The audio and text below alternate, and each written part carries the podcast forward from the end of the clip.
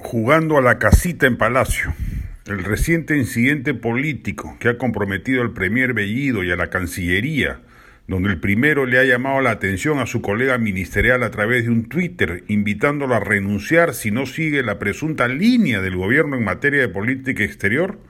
solo corrobora la inmensa precariedad política con la que se maneja este gobierno, con la anuencia silente del holograma que tenemos de presidente el profesor Castillo.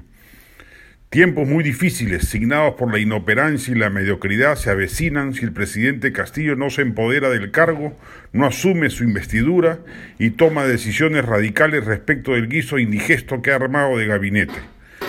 Tienen que salir Bellido, Maraví, tres o cuatro más, tiene que romper definitivamente con el serronismo, espectoral, movadez y adláteres, tiene que bajarle los decibeles al absurdo tema de la constituyente. Y luego de eso dedicarse a gobernar un período que si no fuera por su propia medianía, se ofrecería como propicio y promisorio.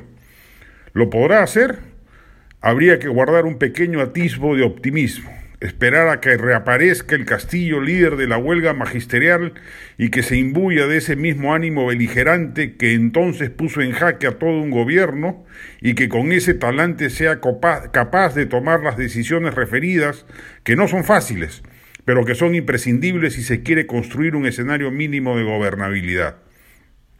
Si no lo hace, serán cinco años de espanto, donde a la crisis política en curso se le sumará pronto una crisis económica producto del desplome de la inversión privada y seguramente crisis social con protestas en las calles producto de la frustración de las sobreexpectativas que ha generado un gobierno surgido de abajo.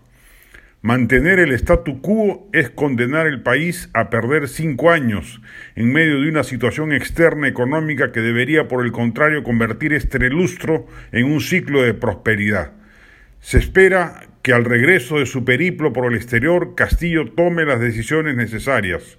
Si por el contrario cree que puede seguir postergándolas, jugando a la casita en palacio, simplemente se confirmaría para desgracia del país que elegimos a un inepto crónico muy lejano de la talla mínima para ejercer algún rol de mando.